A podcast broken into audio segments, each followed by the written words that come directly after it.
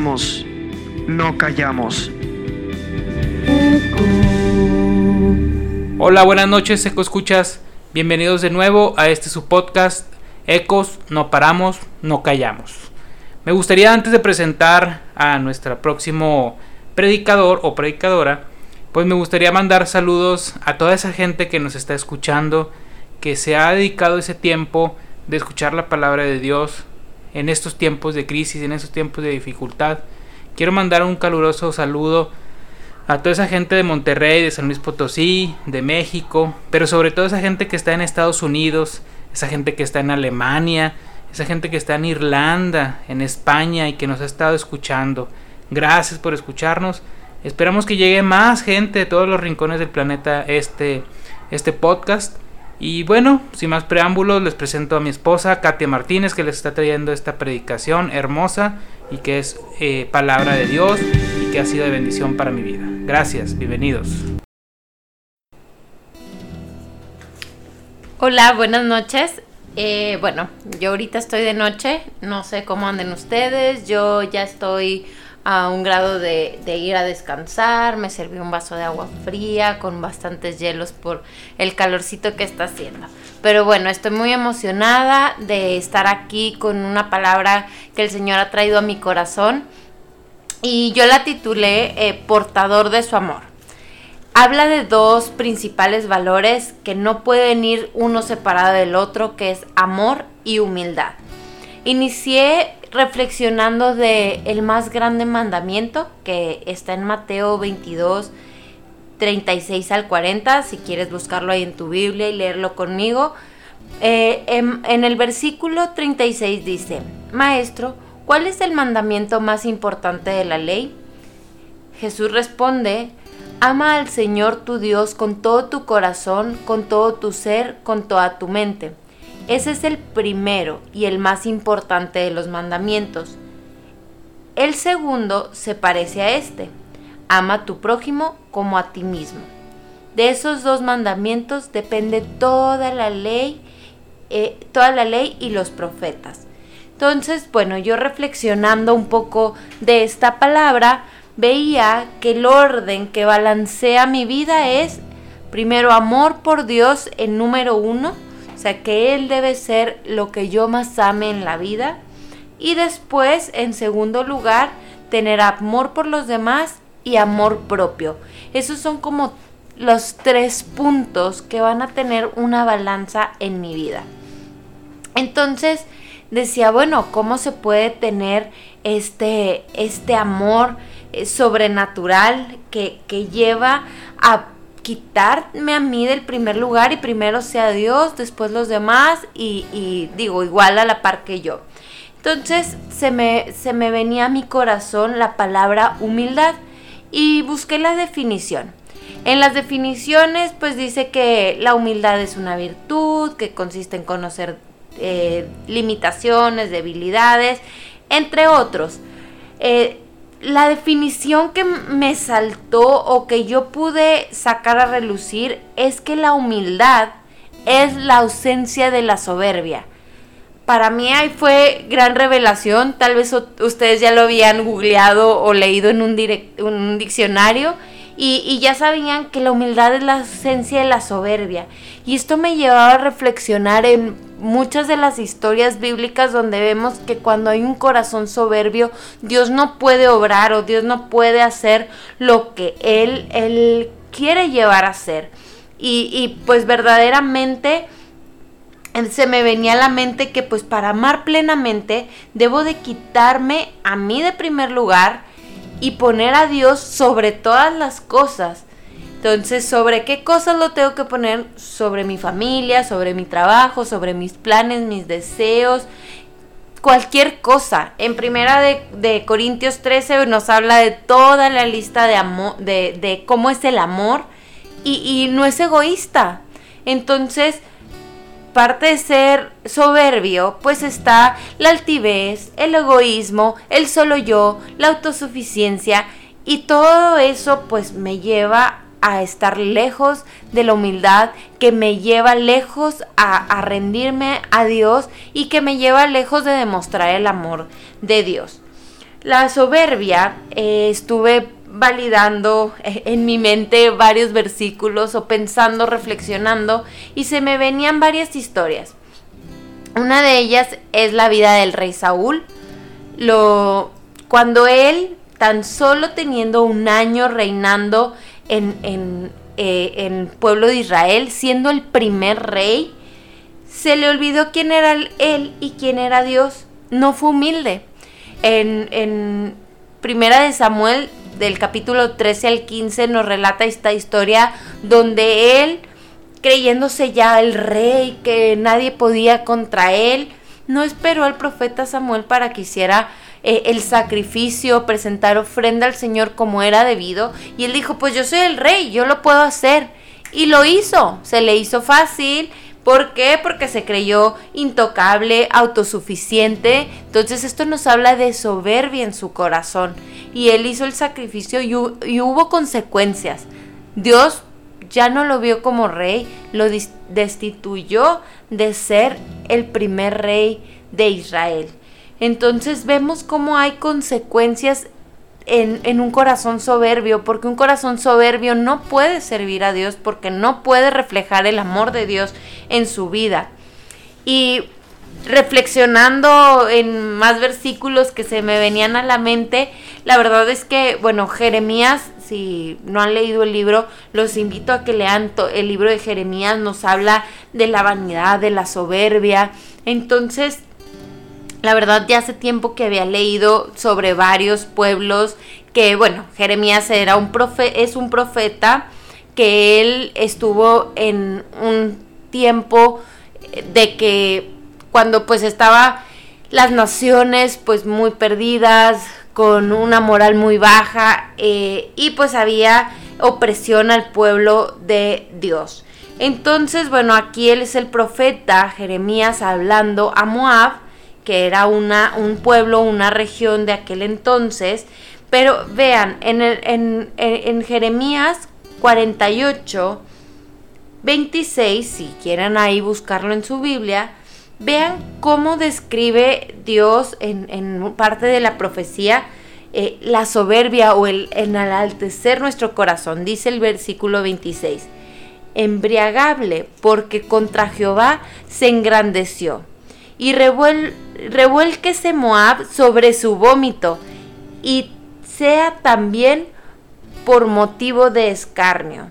Entonces, si lees más adelante en el 42, en ese mismo capítulo, dice, y Moab será destruido hasta dejar de ser pueblo porque se engrandeció contra Jehová. Entonces, si se fijan, o sea, ahí Dios dice que hasta se revuelquen en su mismo vómito. ¿Sí? ¿Por qué? Porque estaban con un corazón altivo, con un corazón soberbio, que pues les hacía estar en contra de Jehová.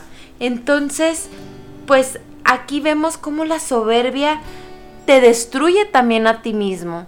¿Sí? Es algo que, que te daña, algo que no te deja amar, que no te deja ver la necesidad del otro porque solo estás eh, concentrado en ti, viviendo en, en, egocentrismo.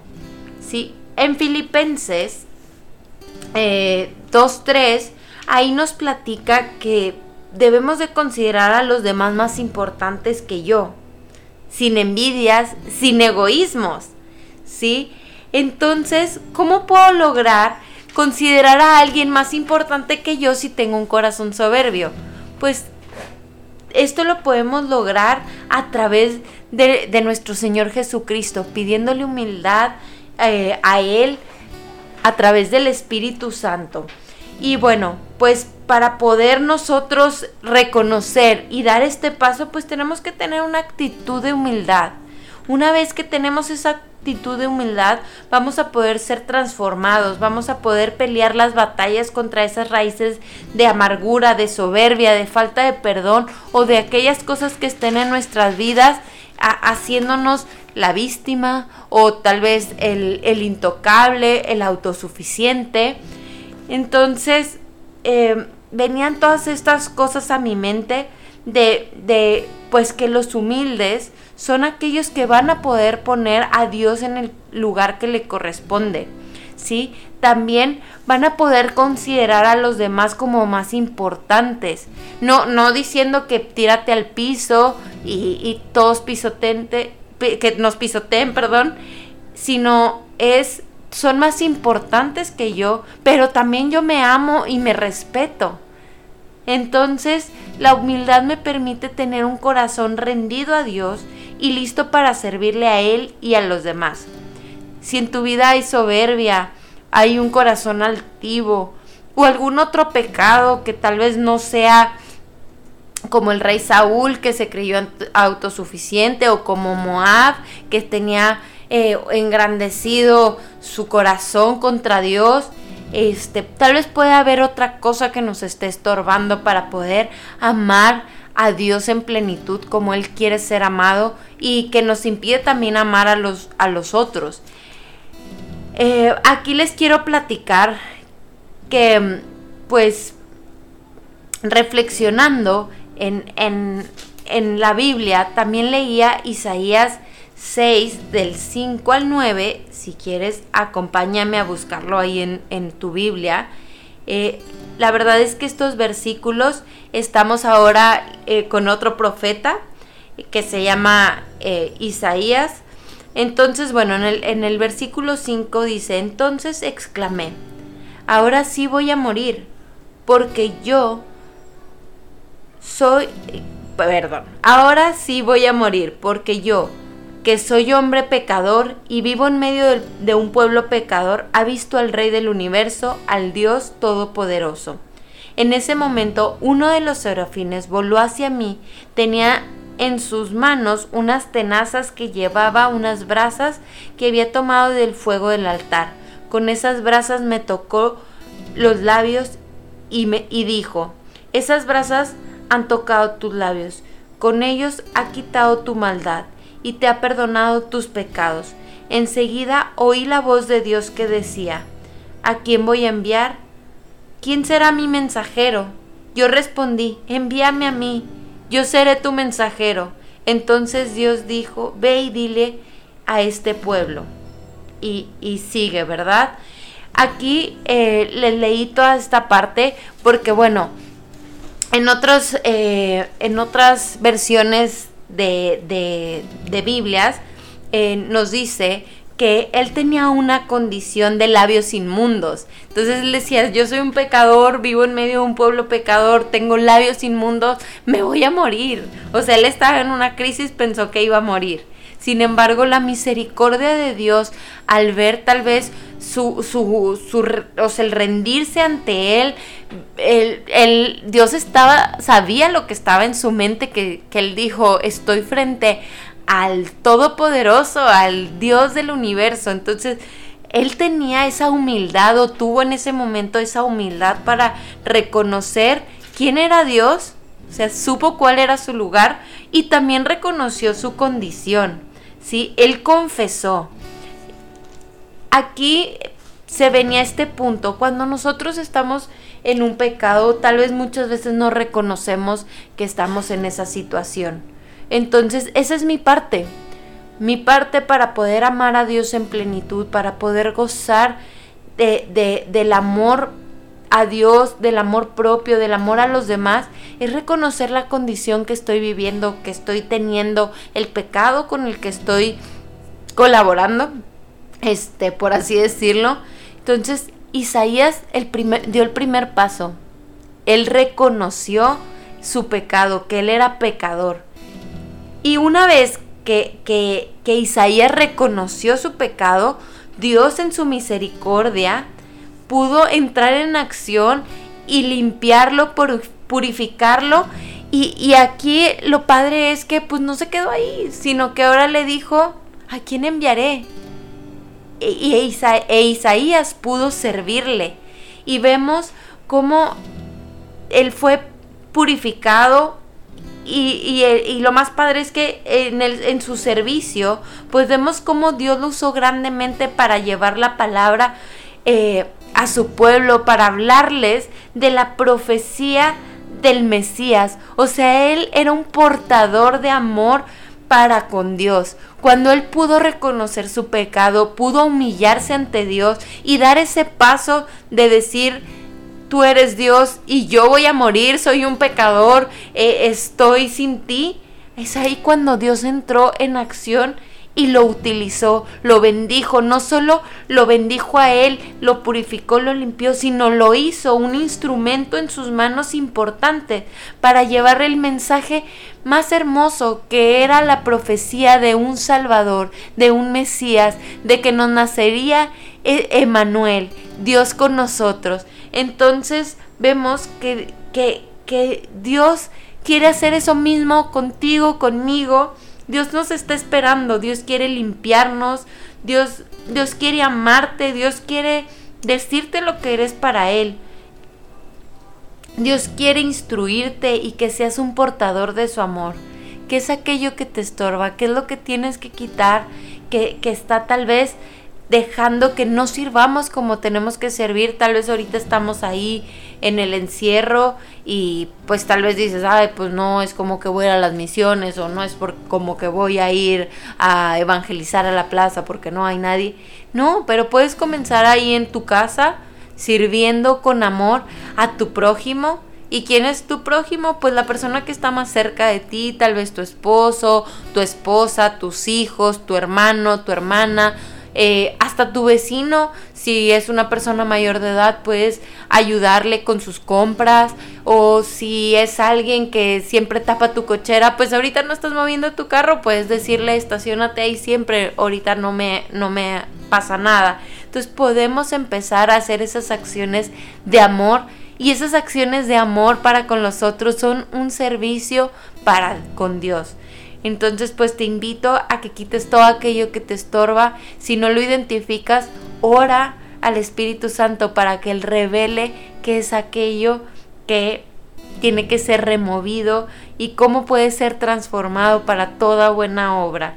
Entonces, bueno, pues eh, esto era lo que les traía y para finalizar les quiero leer Proverbios 16, 19 y dice, mejor, mejor es eh, ser o tener un espíritu humilde que estar con los eh, con que estar con, con, los soberbios y dividir los botines. Entonces, digo, ahí reflexionen este versículo. La verdad creo que se los va a volver a leer porque me lengua la traba.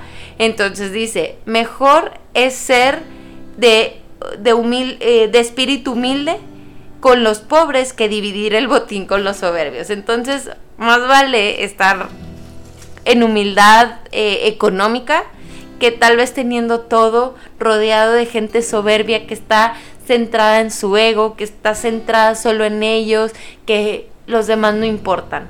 Y es mejor estar con muchos humildes que tal vez no tienen algo que dar, que compartir, pero van a tener un buen tiempo. Entonces, bueno, les invito a que estén ahí meditando en la palabra, lean, oren, este, en este tiempo, si, si el trabajo no los consume, si la familia no los consume, dedíquenle el tiempo. Y si los llega a consumir, pues recuerden, háganlo como un acto de amor para Dios. Eh, los dejo, me dio gusto estar aquí platicando de esta palabra que Dios trajo a mi vida. Les mando un fuerte saludo, muchas bendiciones y Amén.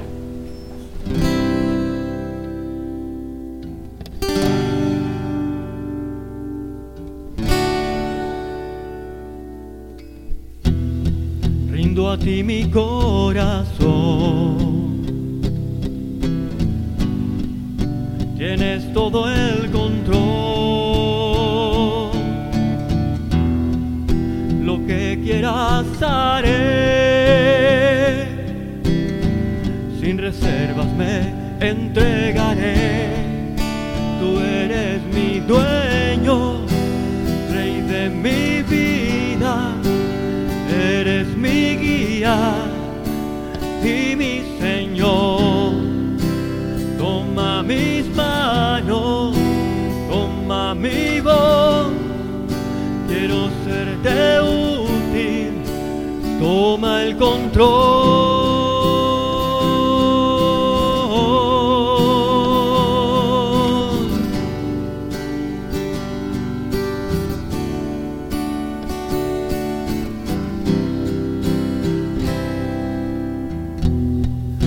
Rindo a ti mi corazón.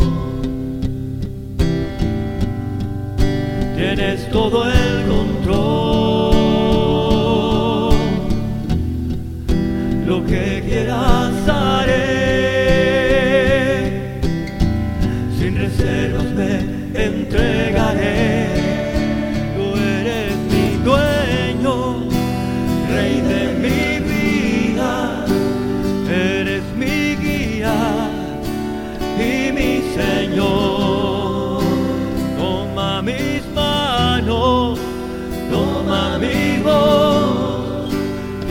serte útil.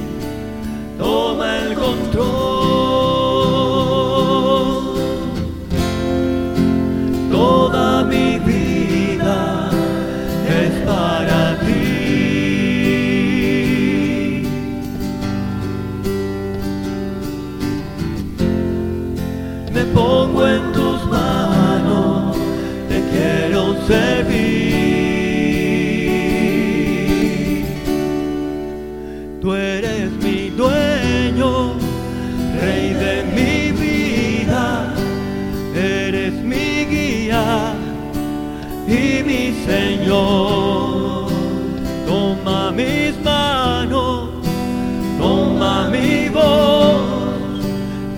serte útil. Toma el control.